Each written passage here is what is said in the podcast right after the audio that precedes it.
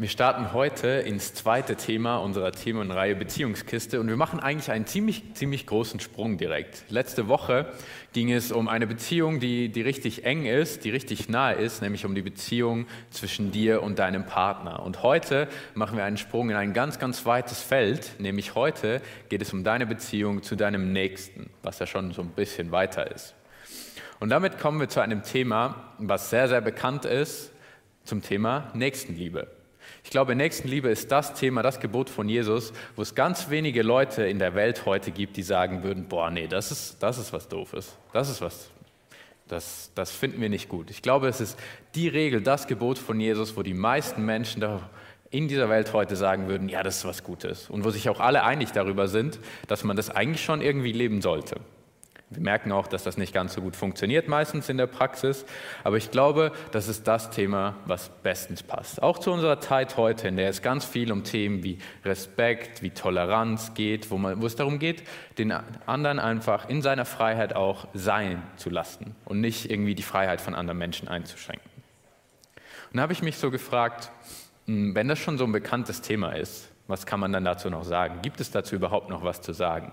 Oder deckt sich das, was wir heute leben und was Thema in der Gesellschaft ist, mit dem, was Jesus gesagt hat? Und eigentlich muss man vielleicht gar nicht mehr viel mehr sagen als, lasst uns doch das nochmal neu versuchen und nochmal neu umsetzen. Und dann ist die Predigt auch schon zu Ende, dann wäre es ein kurzer Gottesdienst. Aber ich habe tatsächlich ein paar Sachen entdeckt, wo ich sagen würde, an dem, was Jesus über Nächstenliebe sagt, gibt es ein paar besondere Aspekte, ein paar Sachen, die, die wirklich besonders sind. Einerseits darin, was diese Liebe ausmacht, welche Eigenschaften sie hat, aber auch darin, wie wir das leben sollen. Und das Spannende bei Nächstenliebe, die erste Frage ist ja immer, okay, wer ist denn mein Nächster? Das ist ja diese erste bekannte Frage, die auch Jesus gestellt wurde. Damals ähm, in der Bibel schon, im Neuen Testament, lesen wir Jesus Antwort darauf. Das ist dieses bekannte Gleichnis von dem barmherzigen Samariter. Ähm, habt ihr bestimmt schon mal irgendwo gehört, vielleicht hier in der Gemeinde, vielleicht sonst irgendwo in der Kirche oder in der Schule damals noch im Religionsunterricht taucht das bestimmt auch auf. Also ich kann mir nicht vorstellen, dass es nicht auftaucht. Auf jeden Fall war es für die damalige Zeit sehr revolutionär, was Jesus gesagt hat, weil er ganz bewusst zwei Gruppen genommen hat von Menschen, die sich überhaupt nicht ausstehen konnten und dann gesagt hat, hey, das spielt gar keine Rolle. Dein Nächster ist der Mensch, dem du begegnest, der deine Hilfe braucht, für den du etwas Gutes tun kannst. Egal wer es ist, der Mensch, dem du begegnest, der auf deine Hilfe angewiesen ist, das ist dein Nächster.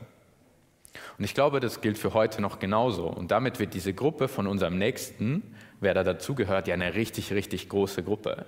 Da gehören alles Mögliche an Menschen dazu. Zum Beispiel gehören hier Leute dazu, ähm, wie dieser Mensch hier. Dieser Mensch steht für Leute, die kennst du echt ganz gut. Das sind vielleicht Freunde von dir, das ist deine Familie, das ist Menschen, mit denen du richtig viel zu tun hast, die magst du ganz gerne, mit denen verbringst du gerne Zeit. Es macht Spaß, es macht Freude, es ist eine gute Zeit. Das ist dein Nächster, egal wer es genau ist. So. Zu dieser Gruppe gehören aber auch noch andere Menschen. Zum Beispiel Menschen wie dieser Mensch hier. Dieser Mensch mit dem hast du nicht so viel zu tun. Den kennst du so ein bisschen, mit dem arbeitest du vielleicht zusammen, mit dem gehst du vielleicht zusammen zur Schule, das ist vielleicht dein Nachbar. Mit dem hast du so ein bisschen was zu tun, du unterhältst dich ab und zu mal mit ihm, aber du würdest nicht sagen, okay, das ist ein Freund von mir, sondern es ist vielleicht einfach so ein Bekannter, dem du ab und zu mal begegnest, mit dem du vielleicht in die gleiche Gemeinde gehst, mit dem du so ein bisschen mehr zu tun hast. Wir nehmen den mal hier hin. Und dann gibt es noch mehr Menschen, die in diese Kategorie gehören nämlich diese Menschen hier. Diese Menschen, hast du keine Ahnung, wer das ist, wenn wir ehrlich sind. Du kennst nicht mal seinen Namen, du hast ihn vielleicht noch nie gesehen vorher, du siehst ihn nachher wahrscheinlich auch nie wieder. Du begegnest ihm vielleicht beim Einkaufen, vielleicht in der Bahn, vielleicht im Bus, vielleicht auf dem Weg zur Arbeit oder sonst irgendwo oder in der Stadt. Und das ist ein Mensch, den kennst du nicht. Aber du begegnest ihm vielleicht in einem Moment, wo er deine Hilfe brauchen kann, wo du für ihn etwas Gutes tun kannst. Und damit wird er plötzlich zu deinem Nächsten. Diese Gruppe von unseren Nächsten umfasst also ganz, ganz viele verschiedene Menschen. Menschen, mit denen wir viel zu tun haben, Menschen, mit denen wir wenig zu tun haben. Also von ganz nahe bis ganz weg, von einem kleinen Kreis bis zu einem großen Kreis. Und dann gibt es in dieser Gruppe auch noch Menschen, wir nehmen einfach den hier mal als Beispiel, der sieht sehr freundlich aus auf den ersten Blick. Aber nach einer Weile merkst du vielleicht, und solche Menschen gibt es ja auch, der sieht zwar freundlich aus, aber der ist richtig schwierig. Boah, ist der nervig. Mann, ist der anstrengend. Wenn ich könnte, würde ich dem gerne aus dem Weg gehen, aber dummerweise wohnt er vielleicht direkt neben mir oder arbeitet an der gleichen Stelle wie ich und irgendwie funktioniert das nicht. Ich sehe ihn halt immer wieder, aber er ist richtig schwierig, richtig anstrengend, richtig herausfordernd. Man könnte vielleicht sogar sagen, wenn wir ganz ehrlich sind, passt das Thema Nächstenliebe hier nicht mehr so richtig und es geht eigentlich mehr um das Thema Feindesliebe, wenn wir ganz ehrlich sind. Das, was wir im Text gehört haben, oder? Und ich glaube, das ist das, was Nächstenliebe so schwierig macht. Einerseits diese Menschen, die, die einfach schwierig sind, die anstrengend sind, die herausfordernd sind. Das macht es schwer. Das ist echt nicht einfach. Gleichzeitig glaube ich, ist die Nächstenliebe, die Jesus von seinen Jüngern fordert, von den Leuten, die an ihn glauben, die ihm nachfolgen, eine ganz besondere Art der Liebe. Sie hat eine ganz besondere Qualität. Und sie soll sich in all diesen Beziehungen zeigen. In all diesen Beziehungen soll sichtbar werden, dass diese Liebe, die wir haben als Nachfolger von Jesus, dass sie eine ganz besondere ist. Sie soll anders sein als das, was normal ist. Sie soll darüber hinausgehen. Und wir haben eben gerade im Predigtext gehört, wie Jesus die Feindesliebe beschreibt, was Jesus über diese Liebe sagt. Und ich glaube, die Qualität der Nächstenliebe soll genau gleich sein wie die der Feindesliebe die Eigenschaften, die die Feindesliebe hat, die soll auch unsere Nächstenliebe haben. Und ich meine, es ist ja schön, dass in diesem Kreis von Menschen, in dem wir uns bewegen, nicht nur unsere Feinde sind, sondern auch Leute drin sind, die wir eigentlich ganz nett finden, mit denen wir uns gut verstehen. Aber ich glaube, selbst in diesen Beziehungen kann eine Liebe, die eine solche Qualität hat, wirklich einen Unterschied machen. Also was für Eigenschaften, was für eine Qualität hat also diese Liebe, von der Jesus redet? Diese Liebe, die ist so stark, dass sie bestehen bleibt, selbst wenn Unrecht geschieht. Er sagt, liebt eure Feinde, tut wohl denen, die euch hassen, segnet die euch verfluchen, bittet für die, die euch beleidigen. Jesus sagt also, betet für die Menschen, die euch Schlechtes tun. Betet für die Menschen, die immer unfreundlich sind zu euch. Betet für die Menschen, die euch nie helfen würden. Helft den Menschen, die euch nie helfen würden. Seid für die Menschen da, die nie für euch da sind. Seid bereit, einzustecken. Seid bereit, auch ein gewisses Opfer für diese Menschen zu bringen, ihnen etwas Gutes zu tun, wenn sie euch etwas Schlechtes tun. Seid bereit, auch dieses Leid zu ertragen und trotzdem Gutes zu tun. Trotzdem für Leute da zu sein, trotzdem freundlich zu sein. Wie kann also diese Art von Liebe all unsere Beziehungen prägen, sodass sie unser ganzes Umfeld verändert? Ich habe das versucht so zusammenzufassen, was Feindesliebe ausmacht mit zwei Begriffen oder zwei Aspekten. Das eine ist Großzügigkeit und das andere ist Selbstlosigkeit. Ich glaube, das sind Dinge, Eigenschaften dieser Liebe, die sich in all unseren Beziehungen zeigen, kann, zeigen können. Und wenn ich von Großzügigkeit rede, meine ich eine Großzügigkeit, die uns etwas kostet, die etwas anderes braucht, nämlich Opferbereitschaft, also dass wir bereit sind, wirklich was zu geben. Es kann zum Beispiel sein, dass es um Zeit geht, dass ich großzügig bin mit meiner Zeit heißt zum Beispiel vielleicht, dass ich jemandem etwas helfe, dann aber keine Zeit mehr habe, noch äh, ins Café zu gehen und meinen Tag zu genießen, weil ich die Zeit, die ich vielleicht dafür gehabt hätte, gebraucht habe, um jemandem zu helfen. Oder ich bin fertig mit meiner Arbeit und könnte vielleicht sogar eine halbe Stunde früher nach Hause fahren, aber ich sehe, mein Arbeitskollege ist noch lange nicht fertig. Ich kann jetzt diese halbe Stunde nehmen und investieren, ihm helfen. Gleichzeitig verliere ich etwas. Zeit, die ich früher hätte nach Hause gehen können. Oder ganz praktisch, wenn es um materielle Dinge geht, vielleicht um Finanzen. Großzügig sein so sehr, dass ich vielleicht die Dinge, die ich mir schon lange kaufen wollte, dass ich darauf vielleicht doch noch einen Monat länger warten muss, weil ich Geld gespendet habe, weil ich Geld jemandem gegeben habe, der es braucht und ich jetzt vielleicht doch noch ein bisschen länger warten muss. Oder dass ich Menschen, die mich um etwas bitten, mehr gebe als das, was sie wollten. Dass ich ihnen vielleicht ein bisschen etwas mehr mitgebe. Oder dass ich Dinge nicht nur verleihe, sondern vielleicht sogar mal Dinge verschenke. Großzügig sein, so dass es mich etwas kostet. Es kann aber auch ganz anders sein oder eine ganz andere Form haben. Zum Beispiel großzügig in dem, was ich sage und wie ich mit anderen umgehe. Also dass ich vielleicht großzügig bin mit Lob, großzügig bin mit Anerkennung. Dass ich auf der Arbeit vielleicht meinen Arbeitskollegen ins Blickfeld rücke, dass ich gut über ihn rede vor meinem Chef und nicht meine eigene Leistung herausstelle, sondern seine, ihn in den Mittelpunkt stelle, ihn hervorhebe, was er gemacht hat. Und ihm im übertragenen Sinne, vielleicht wie auch im wortwörtlichen Sinne, einfach mal den Vortritt lasse. Diese Großzügigkeit auf all diesen Wegen soll so groß sein, dass die Menschen, die sie erfahren, überwältigt sind davon. Dass Menschen, die sie beobachten, überwältigt sind davon. Dass Fragen bei ihnen auftauchen. So groß soll diese Großzügigkeit sein.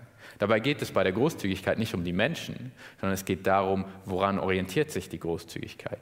Diese Großzügigkeit orientiert sich an Gottes Großzügigkeit. Er ist der Maßstab dafür. Und wenn wir anfangen, ansatzweise so großzügig zu sein, wie Gott zu uns großzügig ist, dann werden Menschen automatisch begeistert, überwältigt sein von der Großzügigkeit, die wir, ihnen zeigen, weil Gottes Großzügigkeit, die Großzügigkeit von Jesus so groß ist. Das ist natürlich nicht der einzige Weg, um Nächstenliebe zu zeigen. Ich glaube, es gibt mehr Wege, als wir uns vorstellen können. Wir können diese Wege finden, indem wir uns einfach Zeit nehmen und uns in Menschen hineinversetzen. Versuchen Menschen kennenzulernen, versuchen herauszufinden, was ist ihnen wichtig, was beschäftigt sie, in welcher Situation sind sie gerade. Und wenn wir uns dann zusätzlich noch überlegen, hm, was würde mir denn helfen in so einer Situation, dann werden wir immer wieder neue Wege entdecken, unseren Nächsten zu lieben. Oder vielleicht auch großzügig zu sein mit dem, was er jetzt gerade braucht. Deswegen, es gibt mehr Wege, es gibt so viele Wege, wie es Menschen gibt, um Nächstenliebe zu zeigen. Und worum es geht, ist das wirklich aktiv zu tun, diese Liebe zu zeigen. In einem riesigen Maße, sodass Menschen begeistert werden, dass Menschen überrascht werden und dass Menschen fragen und wie sie so auf Jesus hinweisen können. Unseren Nächsten zu lieben heißt aber nicht unbedingt, dass wir ihn mögen. Ähm, ich zeige wieder auf den hier, den ich vorher als Beispiel genommen habe. Heißt nicht, dass wir sie mögen, sondern es heißt, ihnen Gutes zu tun. Es heißt, für sie da zu sein. Es heißt, großzügig zu sein. Und vielleicht ist der erste Schritt dafür, gerade für Menschen, die wir schwierig finden, einfach für sie zu beten und so für sie da zu sein. Die zweite Eigenschaft von Nächstenliebe, die ich rausgreifen will heute, ist ähm, Selbstlosigkeit. Lieben ohne Eigeninteresse. Das haben wir gerade im zweiten Teil des Predigtextes ja sehr, sehr stark gehört, wo Jesus sagt, was ist besonders daran, wenn ihr den Leuten etwas gebt, die euch auch was geben? Das macht jeder. Was ist besonders daran, wenn ihr den Leuten etwas leiht, wo ihr denkt, hey, die leihen mir auch was? Was ist besonders daran, wenn du Leuten was schenkst, wo du weißt, die schenken mir auch was? Das macht jeder. Was ist besonders daran? Also Jesus ruft dazu auf und sagt, hey, ihr, für euch gilt ein anderer Maßstab. Nicht, weil ihr besser seid als die anderen Menschen, sondern weil ihr euch an etwas anderem orientiert, nämlich an Gott. Ganz am Ende heißt es, Gott ist gütig gegen die Undankbaren und die Bösen. Und wenn wir das auch sind, werden wir erkannt werden als Leute, die ihm nachfolgen. Was heißt das also? Es das heißt, dass wir anderen Menschen Liebe geben sollen, ohne etwas dafür zurückzuerwarten. Weder in Zukunft noch jetzt. Also ich tue etwas für jemanden, ohne zu hoffen, dass er vielleicht in Zukunft das Gleiche für mich tut oder dass er mir später hilft. Wenn ich meinen Arbeitskollegen lobe bei meinem Chef, hoffe ich oder erwarte ich nicht, dass er dasselbe tut. Ich erwarte nichts. Ich gebe und schaue auf den anderen und nicht auf mich selbst. Das heißt aber auch, die kleinen Dinge müssen nicht kommen. Zum Beispiel, ich gebe und erwarte kein Dankeschön. Es ist okay, wenn ich etwas gebe und der andere weiter unfreundlich zu mir ist. Ich erwarte nicht, dass er freundlich ist zu mir in der Zukunft oder dass er immer Danke sagt oder dass er für mich da ist. Selbstlos zu lieben heißt aber auch, nicht auf sich selber zu schauen in dem Sinne, dass ich etwas tue, damit ich, wenn ich in den Spiegel schaue am Ende des Tages, vielleicht über mich sagen kann, boah, heute habe ich das richtig gut gemacht, heute war ich ein guter Mensch, heute war ich ein guter Christ. Heute habe ich den Menschen gezeigt, dass ich das wirklich lebe, sondern es heißt wegzuschauen von mir selber, nicht auf mich zu schauen.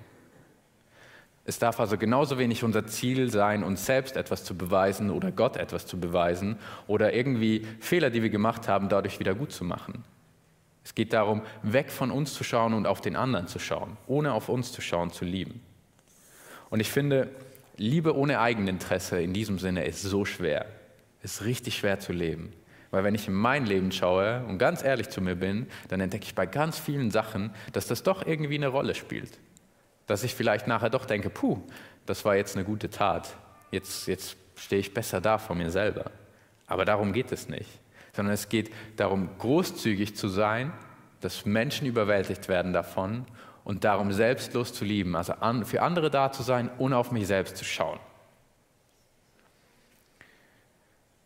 Und vielleicht geht es dir wie mir, wenn du das alles hörst und denkst, wow, das ist ja ein tolles Ideal. Okay, das ist also Nächstenliebe, das ist ja, wow, das ist schon ein ziemlich hoher Maßstab. Und du fragst dich vielleicht, was ist eigentlich mit der letzten Person hier in dieser Beziehungskiste? Was ist eigentlich mit mir? Wenn ich mich um alle anderen kümmere, wenn ich nur gebe, wenn ich großzügig bin, habe ich dann am Ende nicht mehr gar nichts mehr? Bin ich dann nicht am Ende pleite, habe keine Kraft mehr? Wer kümmert sich eigentlich um mich? Wer schaut eigentlich nach mir, wenn es immer um die anderen geht? Wie, wie soll das funktionieren? Wie soll man so etwas leben können? Wie funktioniert das? Wie kann ich so selbstlos lieben? Wie kann ich so großzügig sein, dass andere überwältigt werden, ohne dabei selber irgendwie auszubrennen? Und die Antwort ist grundsätzlich in all diesen Fragen eigentlich die gleiche. Wir können das nicht aus eigener Kraft tun. Wir können diese Art von Nächstenliebe nicht aus eigener Kraft aufbringen. Wir müssen diese Liebe selber zuerst erfahren. Wir müssen sie selber zuerst bekommen. Wenn ich meine, dass ich das selber machen muss aus meiner Energie, dann werde ich dabei kaputt gehen.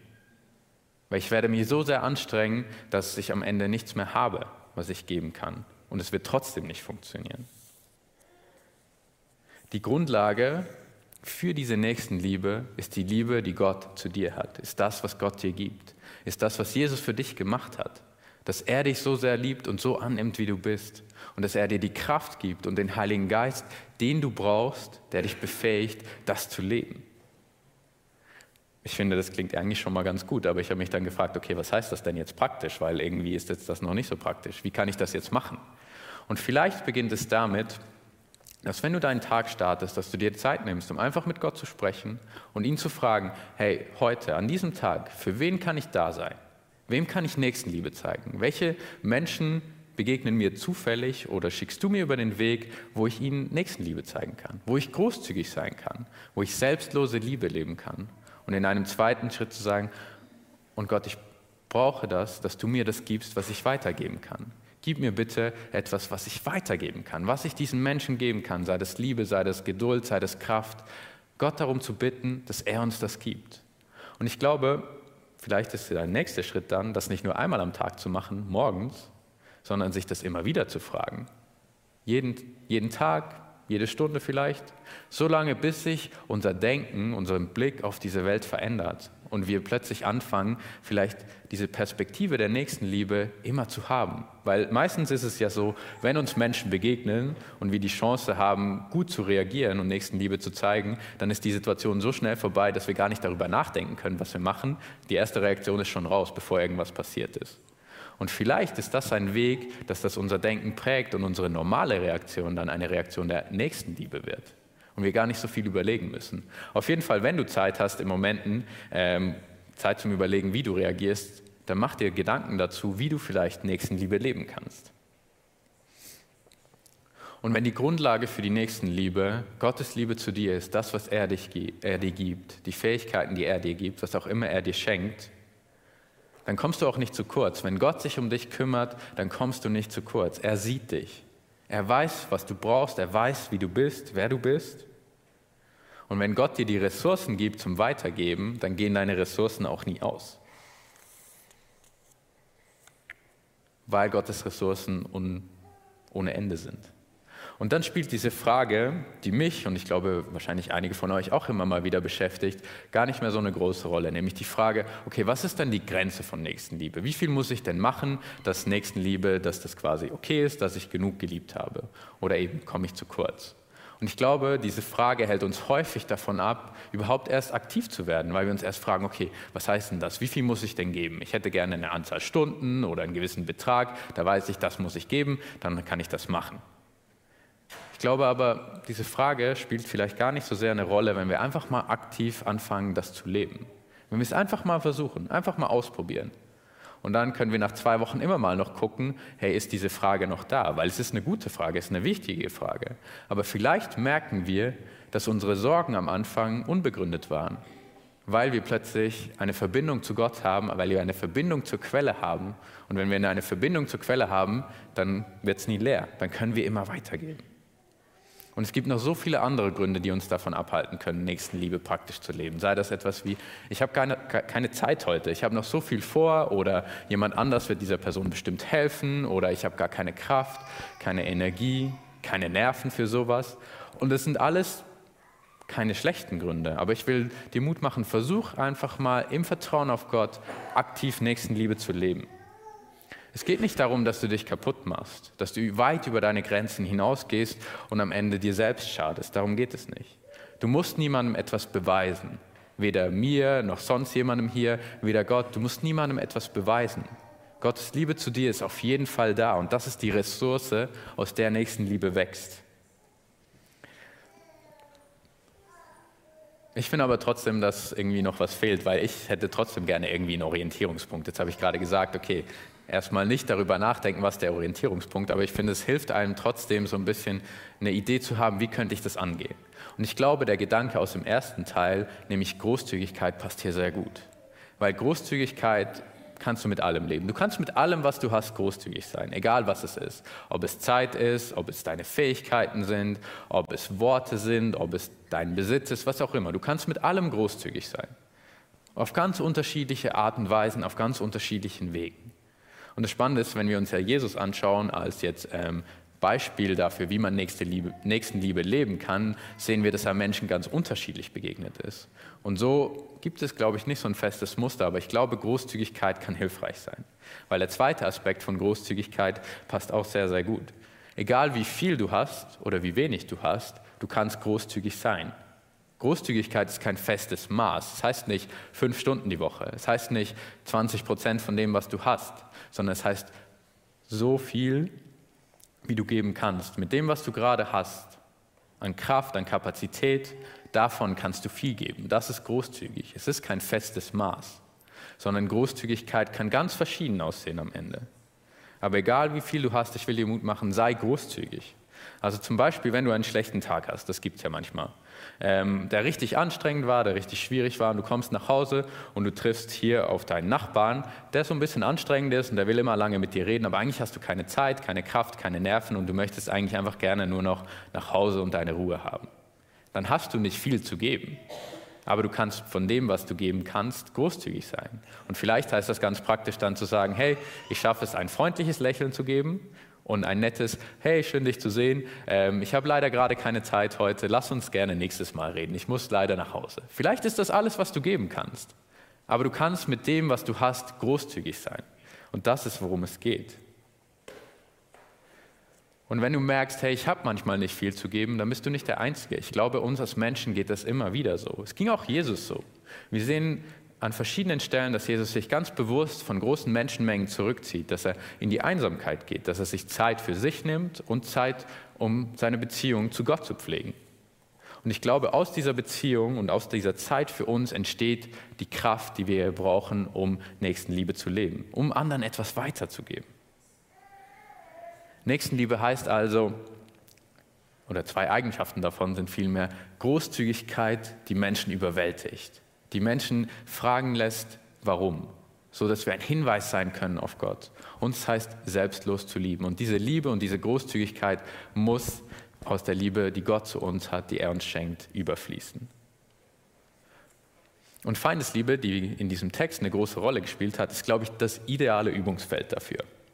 Weil, wenn du deine Feinde liebst, dann gibt es dieses Problem nicht, dass du erwartest, dass du etwas zurückbekommst, weil da kannst du ziemlich sicher sein, du wirst nichts zurückbekommen. Egal wie viel du gibst, von deinen Feinden wirst du nichts zurückbekommen in einem positiven Sinne. Plus zeigt es uns, glaube ich, sehr, sehr schnell, ähm, dass wir auf Gottes Hilfe angewiesen sind, um das zu leben. Weil wir sehr, sehr schnell merken, unsere Kraft ist zu Ende und dass diese Liebe zu diesen Menschen, wie auch die Nächstenliebe, im Gebet beginnt. Aber ich will dir zum Schluss nochmal wirklich Mut machen, werde aktiv. Versuch es einfach mal. Lass dich von Fragen und Gedanken nicht abhalten, sondern versuch mal aktiv, ganz neu das zu leben. Mit ganz einfachen Schritten, einfach großzügig zu sein und diesen Schritt im Vertrauen auf Gott zu gehen. Nächstenliebe ist was zutiefst Praktisches. Und wenn wir uns diese Mühe machen, eben Leute kennenzulernen, versuchen herauszufinden, was bewegt sie, in welcher Situation sind sie, und dann uns überlegen, was habe ich, was kann ich geben, und damit großzügig zu sein, glaube ich, wird das Stück für Stück unser Leben und das Leben all der Menschen um uns herum verändern, weil diese Großzügigkeit einen Unterschied macht, weil diese Nächstenliebe einen Unterschied macht. Amen.